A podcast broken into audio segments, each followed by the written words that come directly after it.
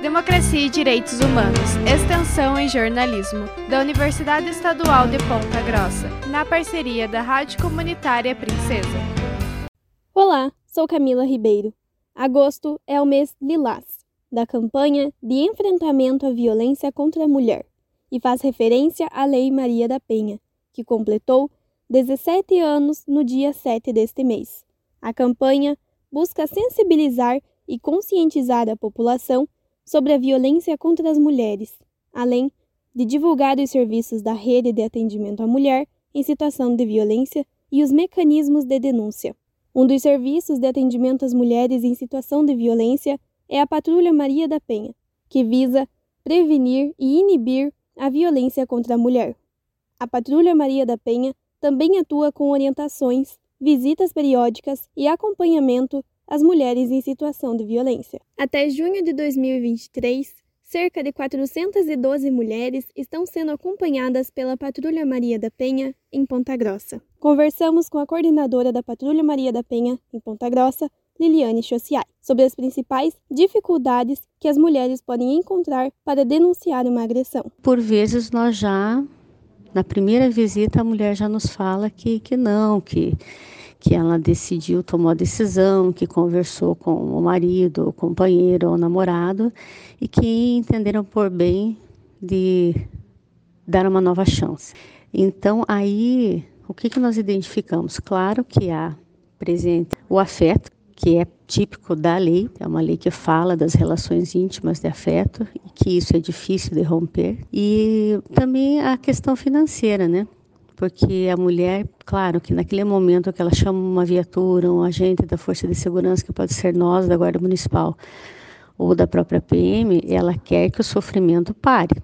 E daquele atendimento ele pode gerar um encaminhamento à delegacia a 13 terceira, no caso, quando se trata de flagrante, e ela acaba, né, ali naquele momento entendendo que não, que ela quer que aquilo cesse.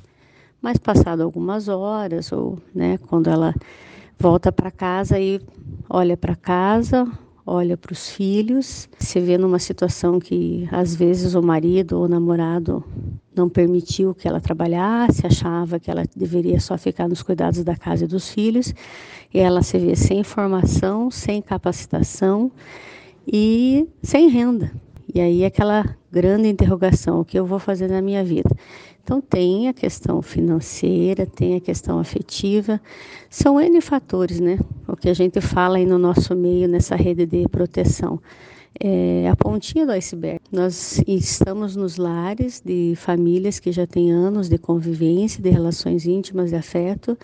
Agora, o que esta mulher viveu, só o tempo que vai nos permitindo, assim, aquelas que iniciam conosco, que nós vamos tendo essa proximidade todo mês conversando, sempre trocando o WhatsApp.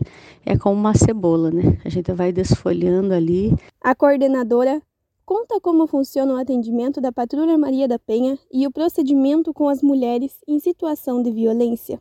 Então, em tese, nós trabalhamos com mulheres que já se empoderaram, já tomaram a decisão, já romperam aquele ciclo de violência, né? Já procuraram a delegacia da mulher ou procuraram no MAP, onde elas também podem fazer lá o seu pedido de, de medida protetiva e é encaminhado para a delegacia da mulher via e-mail. E daí, na sequência, essa mulher é chamada para fazer o seu termo de declaração e decidir se ela quer representar criminalmente contra o agressor ou não. Que nós recebemos do sistema Projude, tudo vem para nós via sistema. Nós abrimos a nossa fichinha de acompanhamento e saímos naquilo que nós chamamos de policiamento de proximidade.